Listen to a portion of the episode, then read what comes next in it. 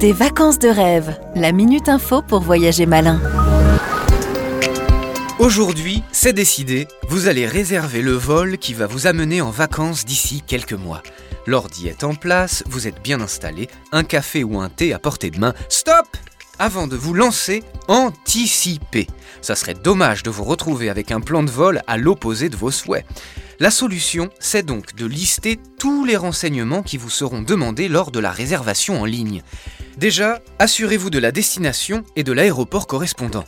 Vous aurez également pris soin au préalable de vous informer sur les conditions d'entrée et de sécurité du pays choisi pour ne pas vous retrouver bloqué une fois sur place.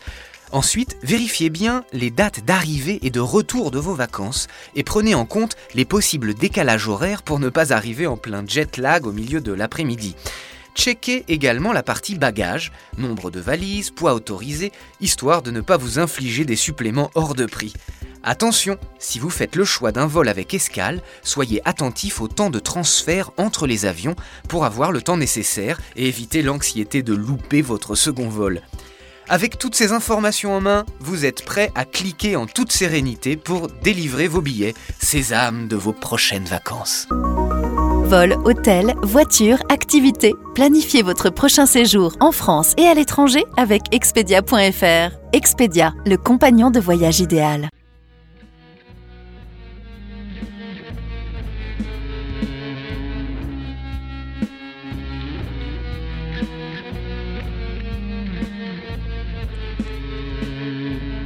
Des rêves qui se pâment dans l'onde. Olivier Lafetta. Bonjour à toutes et à tous.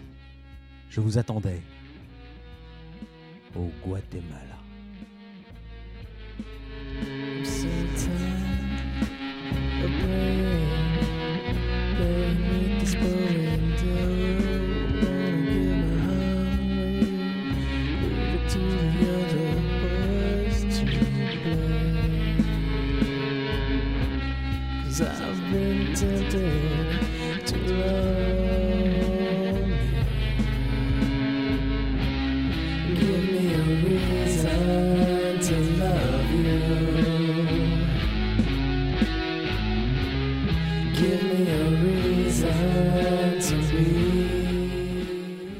Toutes et à tous.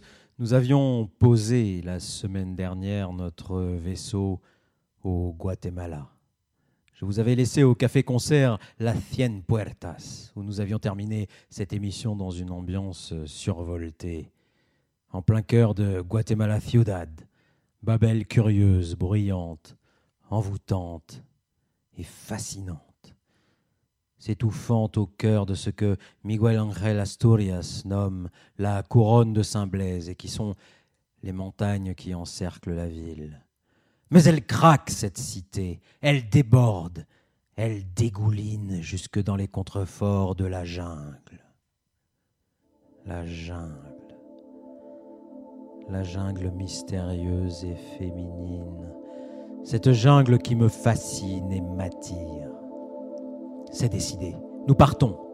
Nous prenons le bus de nuit jusqu'au nord du pays, le Péten cette immense étendue verte, cet océan d'arbres entremêlés, de plantes rampantes et sensuelles. Nous partons vers Flores. Le bus s'élance depuis le centre de la capitale, se fraye un chemin dans le dédale des rues grouillantes et bouillonnantes. La jungle citadine, celle-là. Cette jungle ne se laisse pas quitter facilement. Elle retient le bus, l'empêche de s'élancer, de prendre le large. Serait-elle jalouse, cette Guatée, telle que la nomment les autochtones, Guatée Ou voudrait-elle nous prévenir d'un danger? Ne va pas là-bas. Mais je suis l'Ulysse, attiré par les sirènes de la jungle.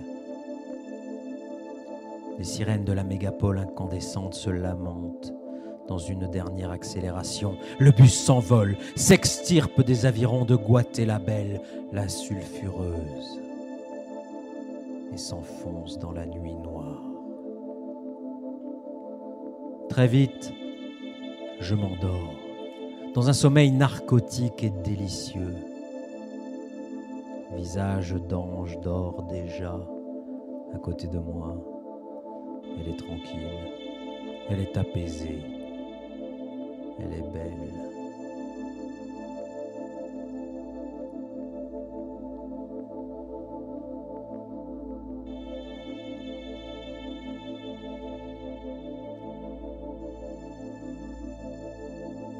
Il est 5 heures du matin, nous sommes à Flores. Charmante petite presqu'île sur le lac Petén, Itza. Lac entouré de jungle. Nous trouvons un petit hôtel pour dormir une heure ou deux, car nous partons ensuite visiter le site maya le plus célèbre du Guatemala, la ville de Tikal. Je n'arrive pas à dormir, je reste sur la terrasse de notre chambre et j'observe. J'observe la jungle tout autour. Je fume mes cigarettes les unes après les autres. Je suis bien ici. Je ne suis plus loin, je ne suis plus loin de la France. Je suis là. Je suis bien là. Presque en harmonie avec ce paysage. Un midibus euh, passe nous prendre. Il y a déjà quelques touristes, coréens, espagnols et, et tiens deux Français, deux jeunes Français, des étudiants en école de commerce. C'est assez curieux, le, le chauffeur ne nous dit rien. Puis nous prenons la route qui s'enfonce dans la jungle. À mi-trajet, le minibus s'arrête. Nous prenons un homme, assez petit, assez corpulent. Dans mon jargon rugbystique, on dirait un gars solide, taillé comme un pilier basque. C'est un autochtone. Il a les traits guatémaltèques. Il a l'air sympathique, souriant. Je comprends qu'il s'agit de notre guide. Il monte à l'avant à côté du chauffeur, puis, se retourne vers nous tous et se présente. C'est bien notre guide pour la visite de la cité de Tikal. Tout en roulant, il nous présente la cité, ce que nous allons voir dans le parc de Tikal. La zone est complètement dégagée, mais les pyramides, les temples et observatoires se trouvent tout de même au milieu de la rainforest. Il nous dresse la liste des animaux que nous allons croiser ou, que nous pourrions croiser. Il est drôle, plein d'humour, imitant même certains animaux comme les singes hurleurs par exemple. Bref, l'atmosphère est très bon enfant, tout le monde est détendu.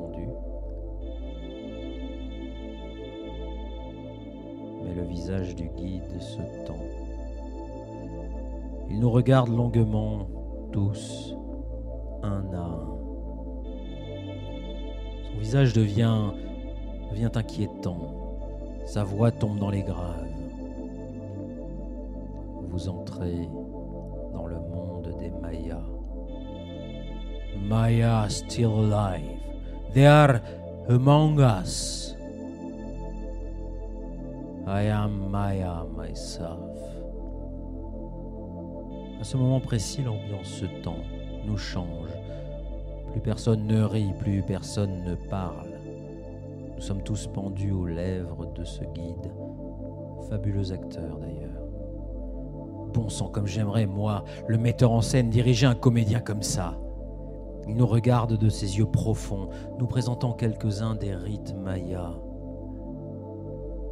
Je salue aujourd'hui Samuel, ce guide comédien, pour ce moment assez intense. Je le salue aussi pour son érudition et ses connaissances du monde maya. J'ai beaucoup appris avec lui pendant cette visite. Il m'a d'ailleurs conseillé un excellent livre sur l'histoire des Mayas, Kings and Queens of the Rainforest. Tikal est une cité construite à la période préclassique, à période classique, pardon, c'est-à-dire entre 250 et 900 ans après Jésus-Christ. Nous visitons donc les pyramides, observatoires astronomiques reconnaissables par leurs escaliers sur les quatre faces apparentes de la pyramide, et puis les temples avec eux un seul escalier sur la face principale. Le Tigre et la fameuse pyramide 4, la plus haute du site sur laquelle nous observons le coucher du soleil. Mais je n'ai qu'une idée fixe. Ce fameux trek qui mène au plus grand temple de l'histoire des Mayas, El Mirador. Je demande à Samuel qui me dit qu'on ne peut qu'on ne peut le voir de Tikal, qu'il est à deux jours de marche du village le plus proche. Alors c'est décidé. Visage d'ange et moi, nous y partons demain. En attendant, nous nous faisons photographier avec des jeunes guatémaltèques en vacances qui, qui souhaitent une photo d'Européens tenant leur drapeau national du Guatemala. C'est assez amusant d'ailleurs. Je repensais à Léo Ferré pendant l'un de ses concerts face à quelques spectateurs qui brandissaient un drapeau anarchiste.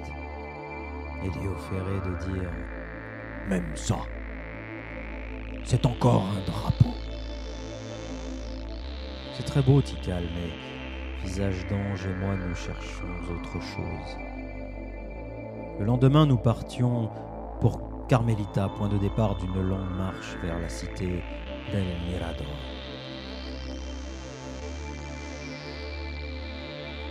Il est 5 heures du matin, notre vieux bus s'engage sur une piste d'environ 80 km vers le nord. Les autres passagers, des habitants venus faire leurs courses à la ville de Flores. Ils rentrent chez eux dans les forêts reculées, loin, très loin. Au bout de, de quatre heures de voyage, nous arrivons au village de Carmelita. De toute façon, la piste ne va pas plus loin. Quelques kilomètres avant, un poste de garde je me demande bien ce qu'il a gardé, ce poste. Au poste de garde, on enregistre nos passeports et nos noms. L'agent nous dit qu'il faudra se déclarer au retour. Un des passagers plein d'humour glisse Si jamais ils reviennent.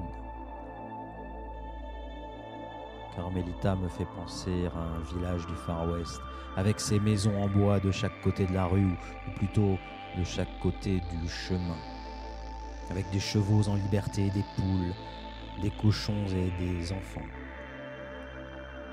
Carmelita est à l'orée de la jungle. On la sent partout, cette jungle, mais ici, les arbres sont encore assez bas. Nous rencontrons Abel, qui sera notre guide. Abel Centeno Manzanero, guia de turismo Carmelita. Nous déjeunons d'excellents tamales, puis, puis nous nous mettons en route.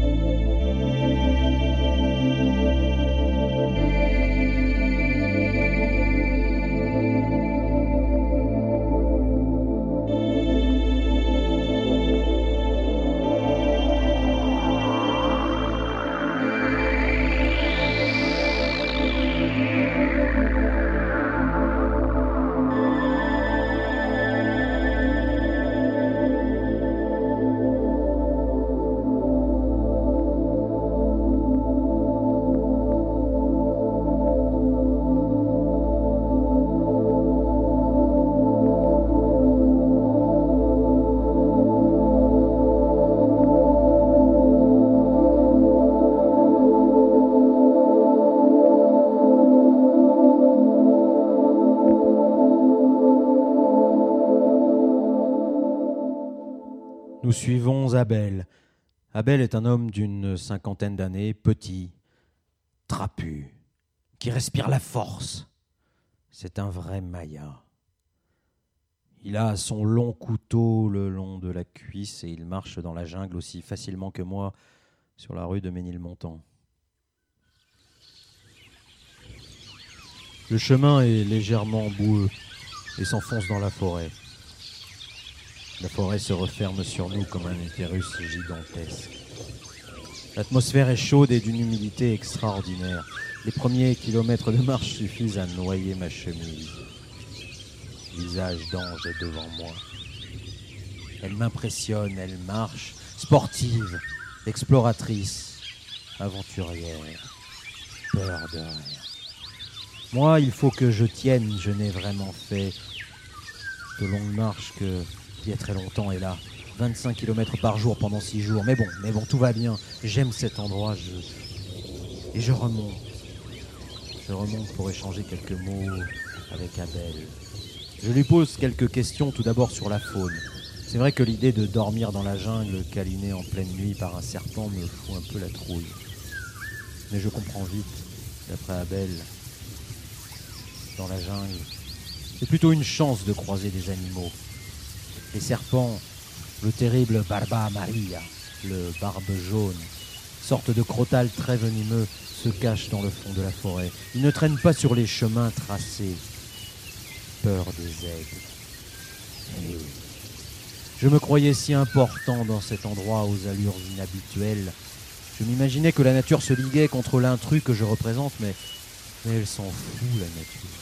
Mais vas-y, passe, Olivier, et laisse-nous tranquille. Le Barba Maria, lui, lui, il craint les aigles. Les aigles captives, symbole des Mayas Kakshi qu'elle appelait Kwakhtemalan en Maya. Puis, Abel me parle des Mayas, des rites, des symboles. Nous croisons un Seiba, l'arbre emblème du Guatemala. Le Seiba possède une base en forme de croix, quatre pales enracinées dans le sol qui font penser à la queue d'un énorme iguane. On, prétend que, que chacune de ces pales est orientée selon une des directions. Nord, sud, est, ouest. Légende Pourtant je vérifie à ma boussole interne et ce n'est pas loin d'être vrai. Chez les Mayas, le nord est représenté par le blanc, pureté. Le sud est le jaune, la force, la vigueur, l'énergie. L'est, c'est le rouge, le soleil, la lumière, le sang, la naissance. Et l'ouest, l'ouest, c'est le noir, la mort, l'autre monde, l'inframundo. Abel me fait remarquer qu'il s'agit aussi des quatre couleurs des haricots abondamment, abondamment au Guatemala. La couleur des haricots que l'on vous sert est un oracle ou un souhait de votre hôte, selon la symbolique qu'il vient de me citer. Tiens, c'est curieux. On ne m'a servi que des haricots noirs depuis que je suis ici. Nous marchons. Nous marchons et la, la discussion avec Abel est passionnante. Elle me rend avide de découvrir ce que nous allons découvrir sur cette civilisation qui sort de terre, qui jaillit dans mon monde et que je ne connaissais pas, et qui baigne maintenant mon quotidien. Nous sommes perdus dans la forêt. Ce label n'est pas perdu, il marche. Il marche. Abel, l'homme qui marche à l'infini. Parfois, il s'arrête sans rien dire et, à l'affût, tel un jaguar. Pointant son doigt vers la canopée, nous montre un magnifique toucan, ou un singe araignée, un caméléon. C'est un traqueur de rêve, Abel. Nous arrivons sous une pluie torrentielle à notre première étape, El Tintal, première ville maya de notre parcours. Juste avant l'arrivée, visage d'ange se retrouve nez à nez avec un énorme tatou qui traverse et qui ne l'a même pas vu. Il continue son chemin. Quand je vous dis que la jungle n'en a rien à foutre de nous, Nous dînons et, et nous dormons dans un campement d'archéologues, ce qui sera le cas pour chacune des étapes d'ailleurs. Cela fait du bien de se réchauffer auprès du feu de la cuisinière qui, prépare les tortillas de maïs au son des blagues de d'Isidro, notre muletier. Des blagues que je ne comprends pas d'ailleurs. Le lendemain, nous repartons pour une nouvelle étape de 25 km. Le but ultime, la cité d'El Mirador, située à 7 km de la frontière mexicaine. El Mirador est la plus grande cité maya connue, complètement enfouie dans la jungle. Pas complètement d'ailleurs. À peu près un sixième de, de la cité a été sorti de terre. Mais elle possède les plus grands et les plus hauts temples. Cette cité date de l'ère préclassique, de 800 à environ 300 avant notre ère. L'arrivée est grandiose. Nous découvrons le campement, la cuisine, les gardiens du campement qui passent environ 30 jours ici avant que la relève n'arrive.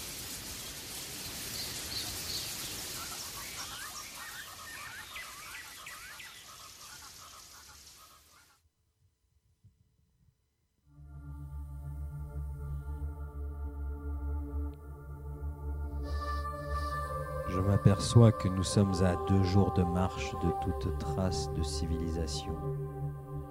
Du moins, est-ce la réflexion que je me fais? Il me faudra peu de temps avant de me rendre compte que c'est faux. Il y a bien une civilisation ici, énorme, d'une richesse insoupçonnée, et qui remonte des tréfonds de l'inframundo. La remontée des deux jumeaux du Popol Vuh. Popol la Bible des Mayas, dont quelques fragments existent à Madrid, à Berlin, Paris et Londres. Tiens. Tiens, revoici nos quatre points cardinaux du Seiba européen. La visite d'El Mirador nous confronte à Hunapu et. Les deux jumeaux remontés de l'Iframundo, du monde des morts de Chibalba. Ils nagent, ils nous enveloppent et nous conduisent au sommet des pyramides en triade. La plus haute, la Danta, le tapir, haute de 77 mètres au-dessus de la canopée. Passerelle dominant l'océan d'émeraude à perte de vue. Elle nous offre la vue sur les autres cités mayas, Tintal, Nakbe, La pyramide El Tigre qui communique avec son aîné par des signaux que je crois percevoir.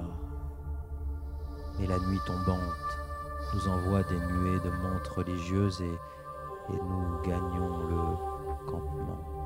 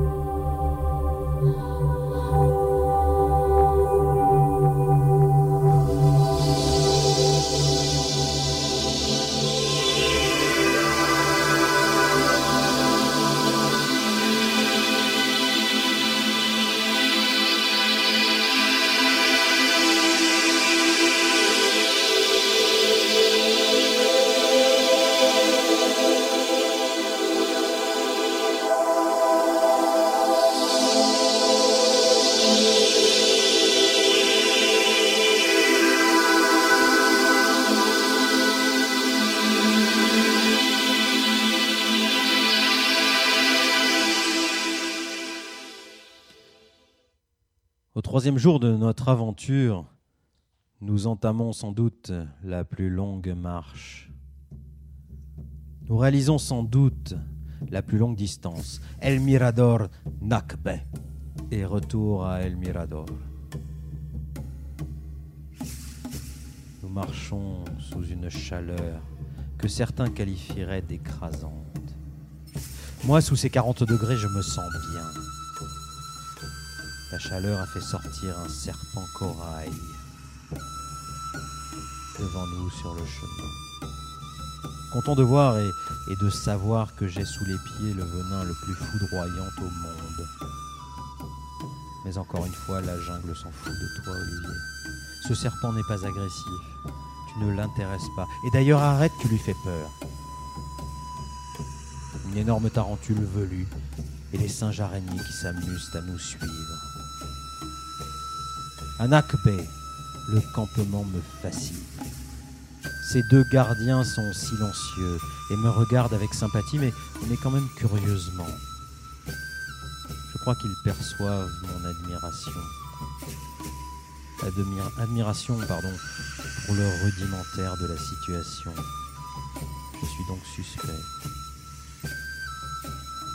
La radio qui les relie à la civilisation crache quelques phrases codées, mais j'ai l'impression de me retrouver dans Apocalypse Now, sur le navire vapeur qui a retrouvé Kurtz, mais dont les occupants sont morts. Kurtz va-t-il apparaître? Les messages radio continuent et, je me demande si les Mayas de l'Inframundo ne vont pas nous envoyer un message. Bon, j'ai chaud moi aussi. Ma sieste sous un arbre est un pur délice.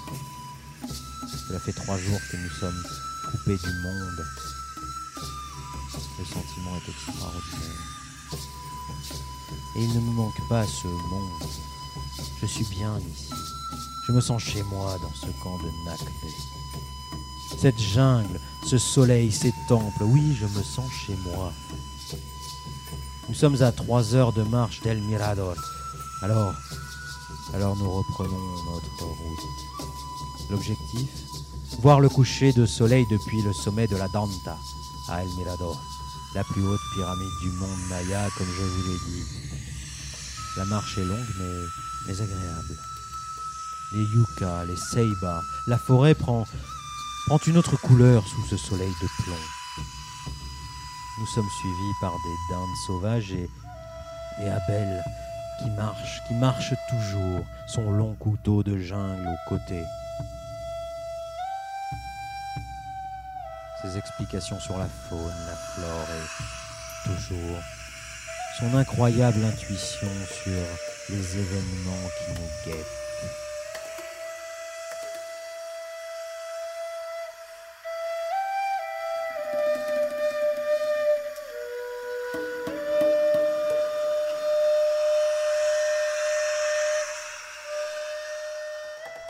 Nous arrivons à la Danta, juste à temps pour le coucher du soleil. Ici, dominant cette canopée, la vue d'une multitude d'orages au loin sur la jungle m'enchante. Je commence même à sentir leur direction. Et d'ailleurs, j'en vois un qui menace, qui s'approche lentement avec son grondement au loin. Oui, viens, allez, viens vers nous. Je me ferai bien arroser. Et tant pis pour le soleil, il se couchera une autre fois. Abel me regarde, il le regarde, visage d'ange. Il croit peut-être que nous sommes inquiets. Il n'en est rien. Puis il voit la fascination sur nos visages, et le ton de sa voix est différent. Il sent qu'il nous a emportés dans son monde. Et le ton de sa voix lorsque, à peu près chaque jour, comme à peu près chaque jour, il nous annonçait la lluvia. La pluie arrive. Ce n'est plus avec cette sorte d'injonction physique qu'il voulait dire dépêchons-nous, mais, plutôt bienvenue parmi nous. Il semble heureux. Nous redescendons tranquillement la pyramide, visage d'ange par l'escalier en bois dressé, dressé là par les archéologues. Moi, par l'authentique escalier raide des Mayas. Moi qui ai un vertige abominable, là je ne crains plus rien. Je vais bien. Je suis chez moi. L'orage arrive. La nuit est tombée dans la jungle. Nous nous éclairons de nos lampes frontales et puis je remarque que les moustiques aussi s'éclairent à, ma lampe frontale. Je la prends dans ma main. Nous marchons un quart d'heure ainsi lorsque la pluie devient trop forte. Nous arrivons au contrefort de la cité d'Almirador et, nous nous abritons sous ce qui fut il y a 2300 ans la porte frontière de la ville. Abel nous regarde et il me demande en espagnol Que faisons-nous? On attend que ça passe? Je lui dis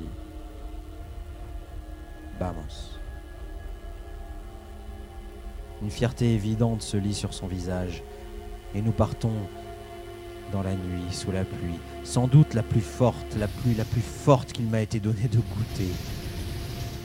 Ce qui était il y a une minute encore un, chemin devenu une rivière, un torrent. Je m'éclaire avec ma lampe qui donne couleur gris-bleu laiteuse à l'eau de la jungle, aux arbres.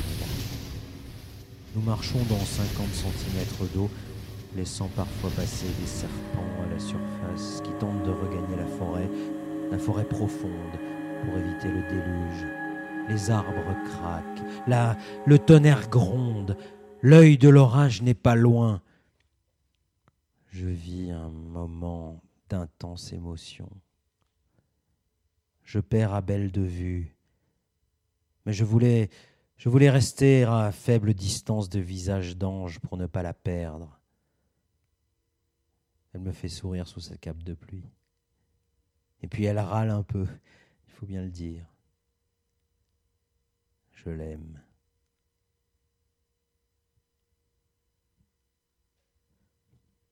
Nous arrivons au campement d'El Mirador. Mes chaussures sont pleines d'eau.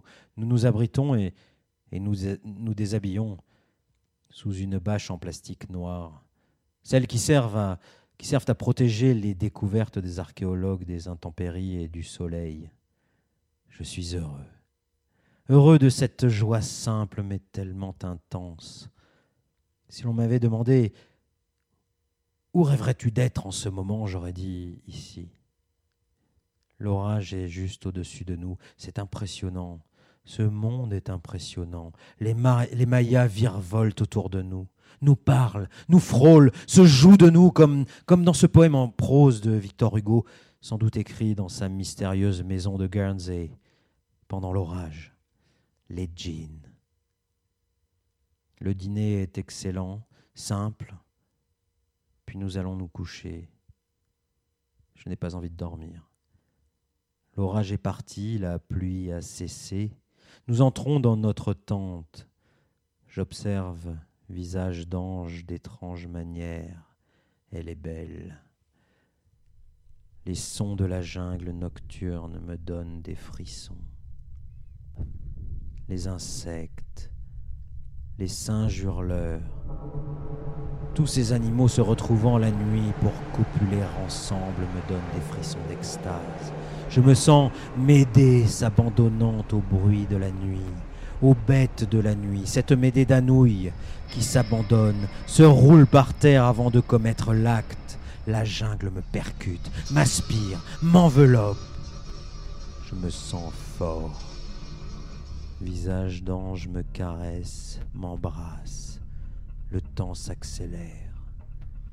Je touche son corps qui frémit nous ne nous parlons plus. Nous nous lovons l'un contre l'autre comme deux serpents. Sa salive délicieuse de reine Maya. L'offrande de son corps comme un sacrifice au dieu de la pluie. Je pénètre au plus profond de la jungle. Je suis chez moi. Visage d'ange, c'est moi. L'eau de pluie dégouline des longues feuilles en forme de lèvres obscènes. Les orchidées pleurent. Les singes hurlent. Le jaguar du temple se montre. Le serpent ouvre grand sa gueule.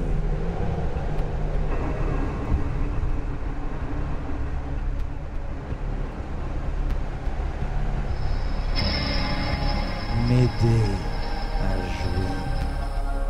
Je me pâme dans l'ombre et je hurle comme un singe.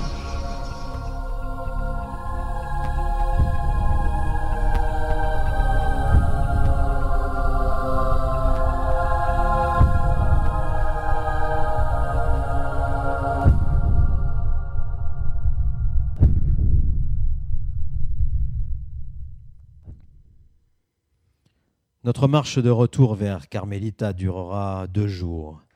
À Carmelita, village du bout du monde, nous retrouvons les premiers signes de civilisation, des voitures pick-up, seul bolide capable d'affronter la piste. Notre marche est finie. Abel nous dit au revoir. Merci, monsieur Abel. Vous êtes entré dans mon histoire. Vous êtes beau et je ne vous oublierai pas. Auditeurs et auditrices, je vous conseille cette expérience. N'écoutez pas les guides touristiques que l'on achète chez nous et que je ne nommerai pas, mais, ceux qui vous dépeindront ce trek comme une longue marche dans la boue et les moustiques. C'est très irrévérencieux et tellement ridicule face à la beauté de ce moment, face à l'humanité d'un guide comme Abel. Au bout du village, j'aperçois, mais je suis fatigué épuisé. Mais oui, maintenant je me souviens. J'aperçois monsieur Miguel Angel Asturias. Asturias nous conta cette légende magnifique intitulée Maintenant je me souviens. Mais tout d'abord, auditeurs et auditrices, un morceau du groupe Sweet Play, In the Mist.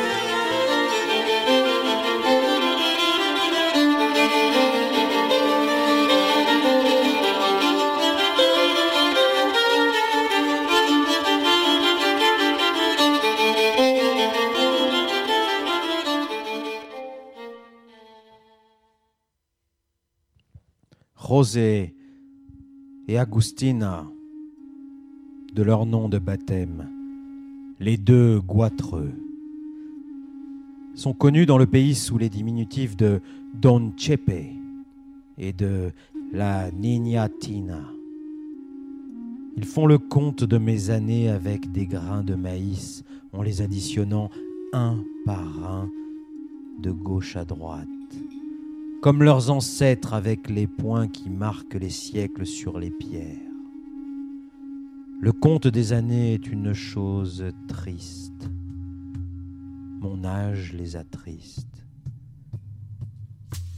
L'influence ensorcelante du Chipelin, dit la Nina Tina, m'a privé de la conscience du temps, compris comme succession de jours et d'années.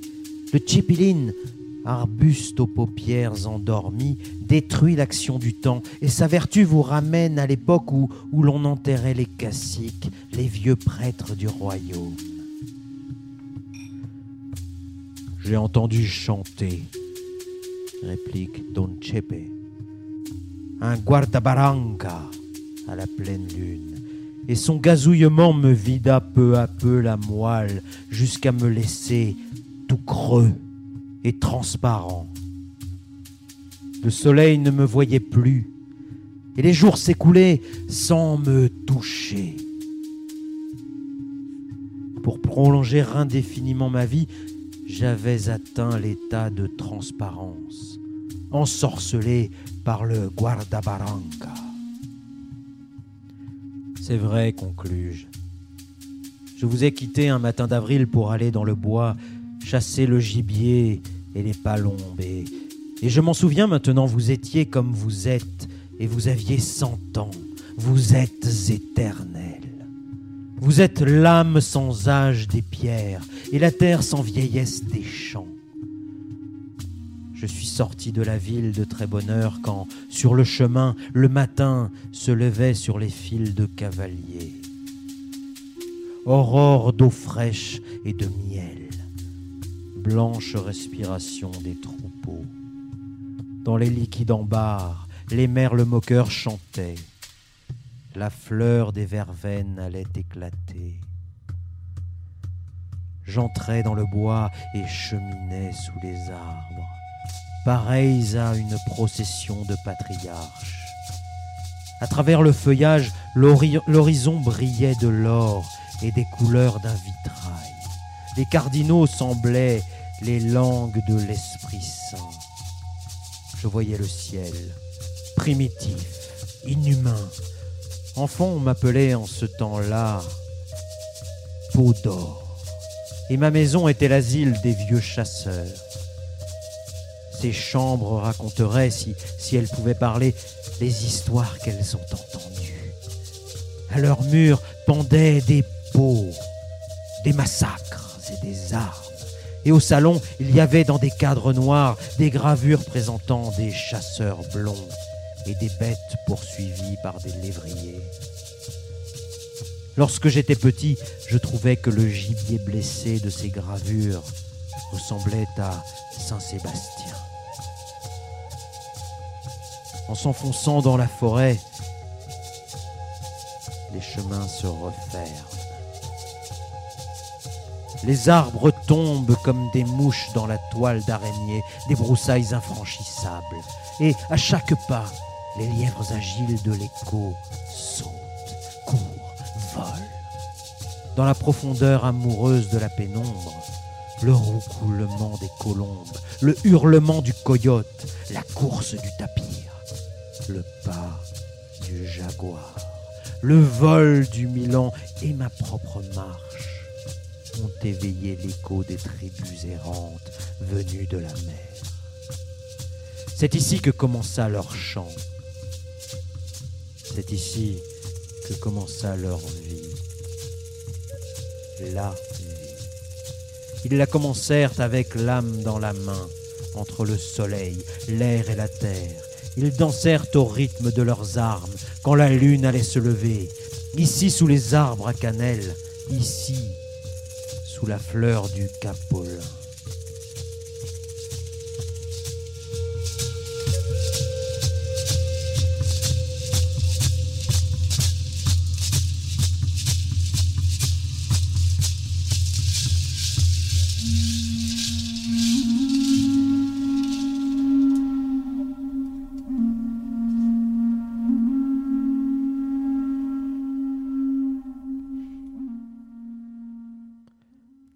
Dansait en chantant. Salut, ô constructeur, ô formateur, vous voyez, vous entendez, ô vous. Ne nous abandonnez pas, ne nous laissez pas, ô Dieu, dans le ciel, sur la terre, Esprit du ciel, Esprit de la terre. Donnez-nous notre descendance, notre postérité, tant qu'il y aura de jour, tant qu'il y aura d'aube. Que la germination se fasse, que l'aube se fasse, que soient nombreux les chemins verts, les verts sentiers que vous vous donnez. Que tranquilles, très tranquilles soient les tribus, que parfaites, très parfaites soient les tribus, que parfaite soit la vie l'existence que vous nous donnez. Ô maître géant, trace de l'éclair, éclat de l'éclair, trace du très sage, éclat du très sage, épervier, maître mage, dominateur, puissant du ciel, procréateur, engendreur, ancien secret, ancienne occultatrice, aïeul du jour, aïeul de l'aube. Que la germination se fasse, que l'aube se fasse. Et il dansait en chantant. Salut beauté du jour, maître géant, esprit du ciel, de la terre, donneur du jaune, du vert, donneur de filles, de fils. Revenez à nous, répandez le vert, le jaune, donnez la vie l'existence à mes enfants, à ma descendance. Que soit engendré, que naissent vos soutiens, vos nourrisseurs qui vous invoquent dans le chemin, dans le sentier, au bord des rivières, dans les ravins, sous les arbres, sous les lianes. Donnez-leur des filles, des fils.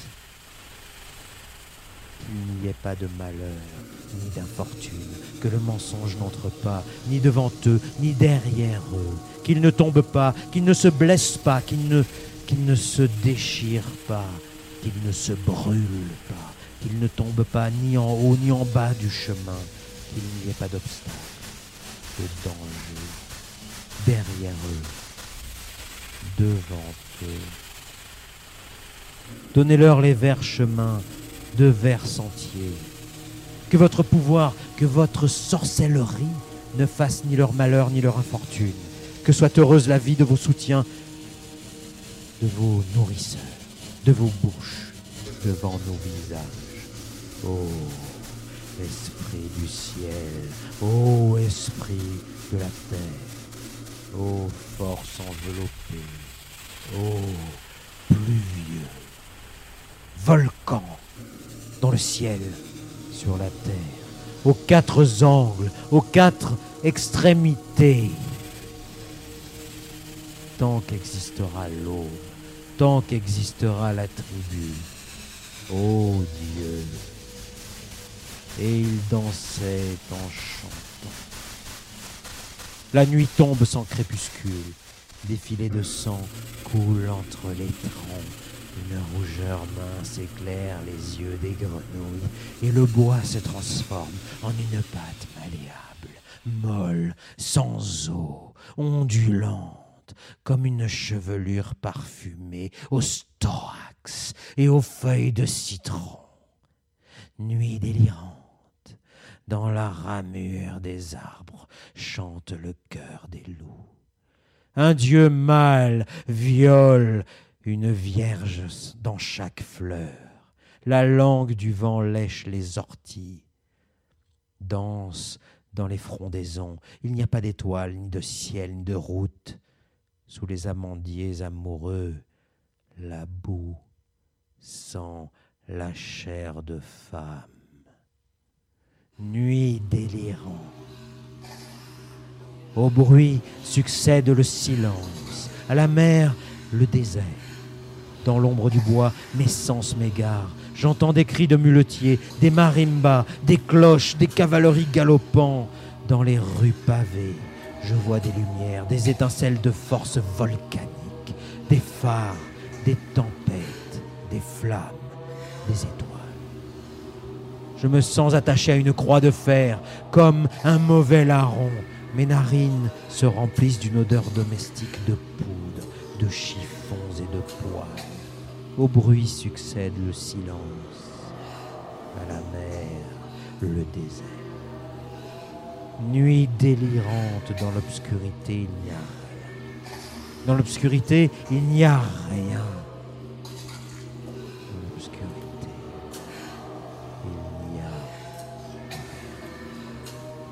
Me serrant une main avec l'autre, je danse en scandant des voyelles d'un cri A-E-I-O-U et d'après le cri monotone des grillons A-E-I-O-U. Plus vite. A-E-I-O-U, plus vite. Il n'y a rien. Je n'existe pas, moi qui danse sur un pied A-E-I-O-U, plus vite. U-O-I-E-A, encore. Crie, crie encore. Que ma main droite tire ma gauche jusqu'à me couper en deux. A-E-I-O-U pour continuer à danser. U-O-I-E-A, coupé en deux.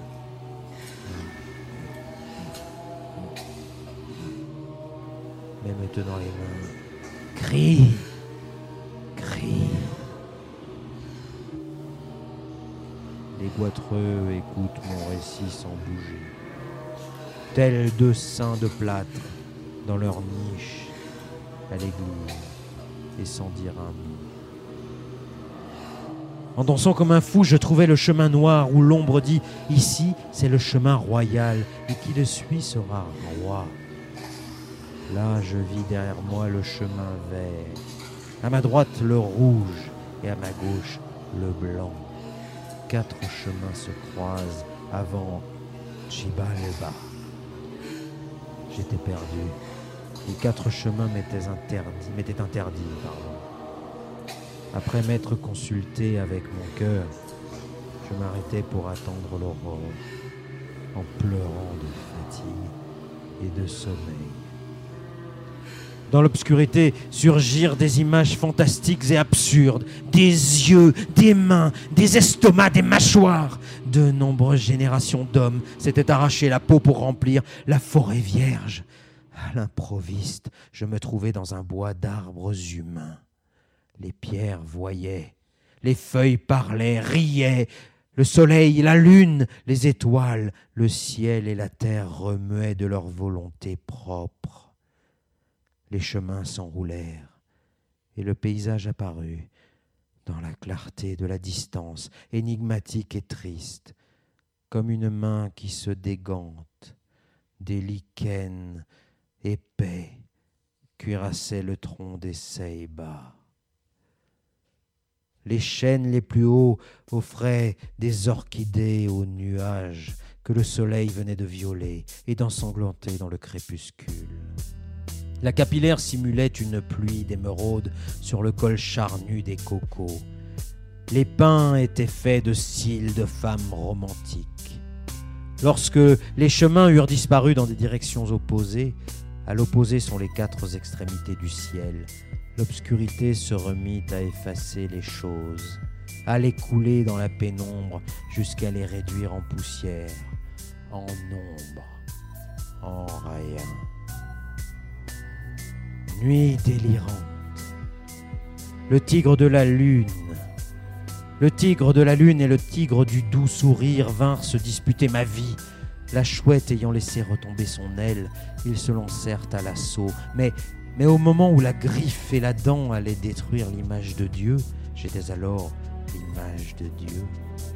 La minuit s'enroula à mes pieds et les feuillages par où avaient passé en rampant les chemins se désanelèrent en couleuvres de quatre couleurs, grimpant la route de mon épiderme doux et tiède au froid glissement de leurs écailles.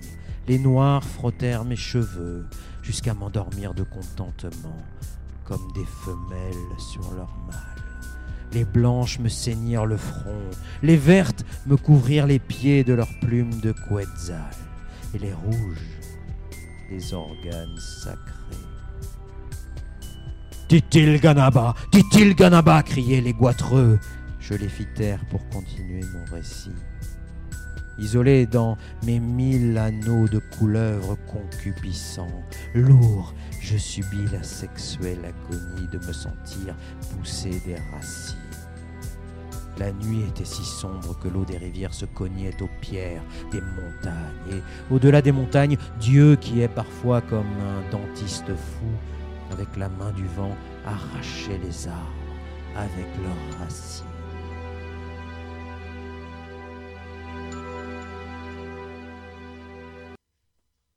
Nuit délirante, danse dans les ramures. Les chênes se poursuivaient sous les nuages noirs, en secouant leurs rosées comme des chevaux, des chevaux en liberté.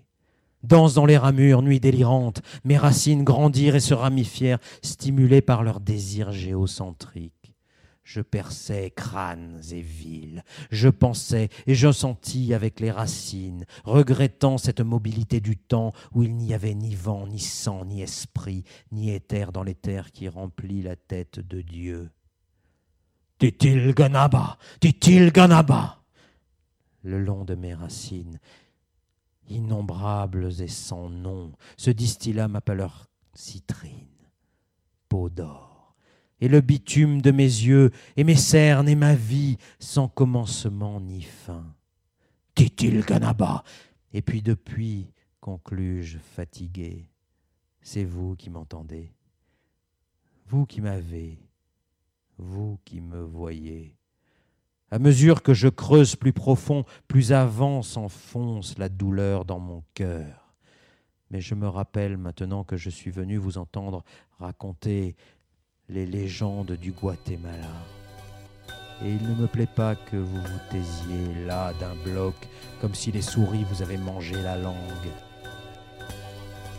Quelle fatigue nous cause le soir avec son regard de bête maltraitée. Dans la boutique où il fait nuit, flotte, le, flotte l'arôme des épices et le vol des mouches trouble le rythme du filtre. Et par les fentes du plafond, la lumière allonge des cocottes de papier sur les murs de briques. Les aveugles voient la route avec les yeux des chiens, conclut Don Chepe. Les ailes sont des chaînes qui nous attachent au ciel, riposta la nignatina et la conversation s'arrête.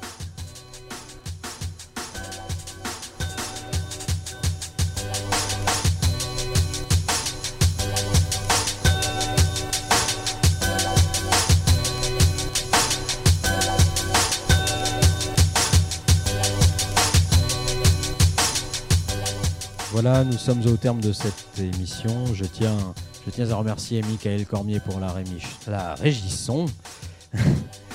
et, puis les, acteurs de, cette émission dont, j'ai cité les noms. Le guide Samuel de Tikal, l'excellent guide Abel Centeno Monsanero, et puis surtout Visage d'ange que j'embrasse. Voilà, je vous retrouve la semaine prochaine euh, avec une nouvelle émission sur euh, les Yandas des Guatemala de Asturias.